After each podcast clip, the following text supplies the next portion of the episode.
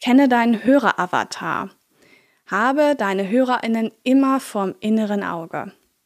Gerade als ich angefangen habe zu podcasten, da fand ich es immer super, super komisch und so geht es dir vielleicht auch, dass ich bei der Podcastaufnahme so ins Leere spreche. Ja, sitzt ja keiner vor mir. Ich gucke hier irgendwie in den Schreibtisch aus dem Fenster raus oder übers Mikro hinweg auf den Laptop, wo die Notizen sind. Aber hier ist kein Mensch, äh, dem ich das hier eigentlich alles erzähle. Das ähm, ist erstmal ein ganz, ganz komisches Gefühl. Also total normal, gerade wenn es dir am Anfang so geht. Es gibt aber ein super einfaches Tool, das dir die Aufnahme erleichtert. Und ich finde das irgendwie total süß.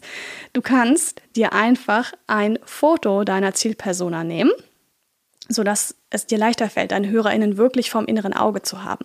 Ja, du kannst dir das Foto ausdrucken, vor dich hinstellen und dann einfach zu diesem Foto, zu dieser Person sprechen, die repräsentativ für deine ganze Zielgruppe sozusagen da steht. Ähm, probier das einfach mal aus, wie ähm, das für dich funktioniert, ja, deine Hörerschaft wirklich bildlich vor dir zu haben. Du ähm, kannst natürlich auch einen Teddybär nehmen, habe ich auch schon gehört, dass Leute sich einen Teddybär hinsetzen. Also, dass man irgendwie etwas oder eine Figur hat, die einen anschaut. das ist besser, als wenn man einfach an die Wand guckt. Ähm, du kannst auch anstatt eines Fotos natürlich deine Augen einfach mal schließen und dir deine, ja, Zielgruppe einfach bildlich vorm inneren Auge vorstellen, wie sie beide sitzt.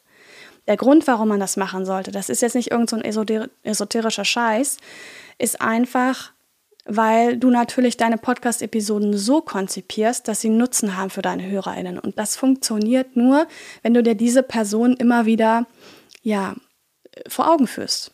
Mit ihren Problemen und ja, dem, was sie eigentlich hören wollen. Hol dir die drei besten Gratis-Tools, um jetzt deinen Podcast zu starten. Den Link dazu findest du in den Show Notes.